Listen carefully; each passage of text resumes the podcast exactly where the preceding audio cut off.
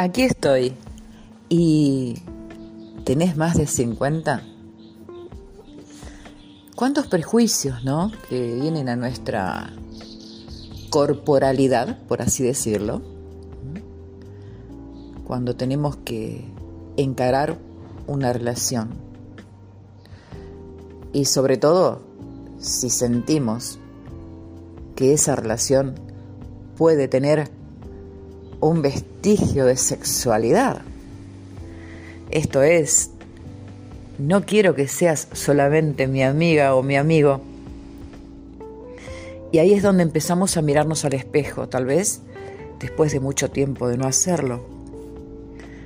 Ahí es donde vemos que las canas avanzan en forma de olas sobre nuestro pelo y de repente encontramos esas arrugas que no veíamos, esos rollitos que, que ignorábamos, esa falta de vitalidad, de movilidad. Y nos empezamos a detener en cuestiones que poco tienen que ver con el sentimiento.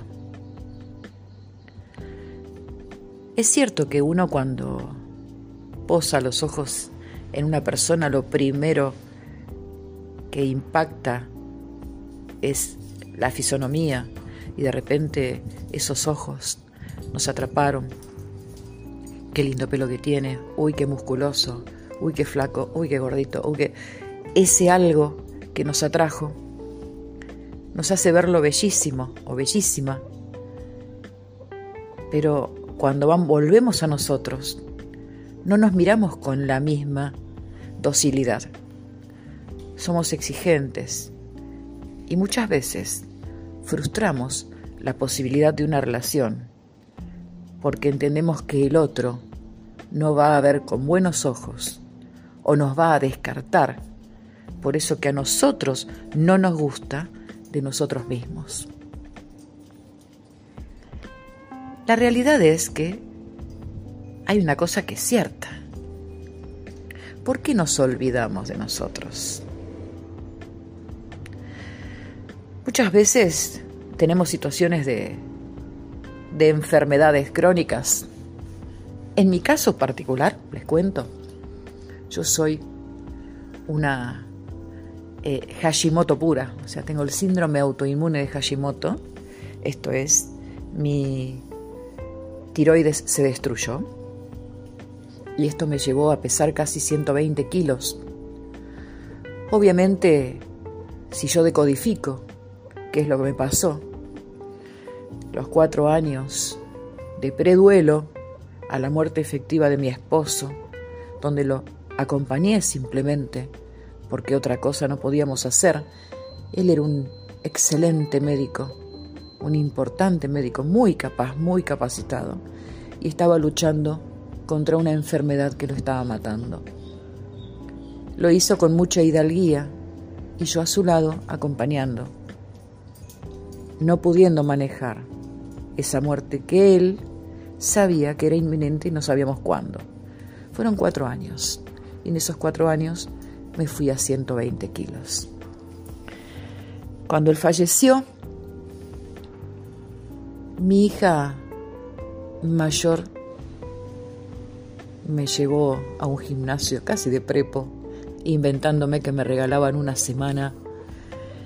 Y ahí de repente estuve yo parada en una cinta, caminando a nivel 4, calculen, porque más no podía, no podía agacharme siquiera atarme los cordones de las zapatillas. En cuatro años bajé más de 40 kilos e incursioné en todas las actividades que pude porque porque reencontré mi vida. Yo no me había muerto.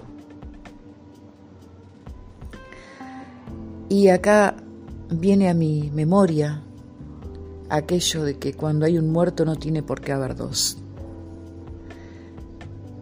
Esta desaparición física de mi esposo es algo que me podía haber ocurrido a mí, pero le tocó a él.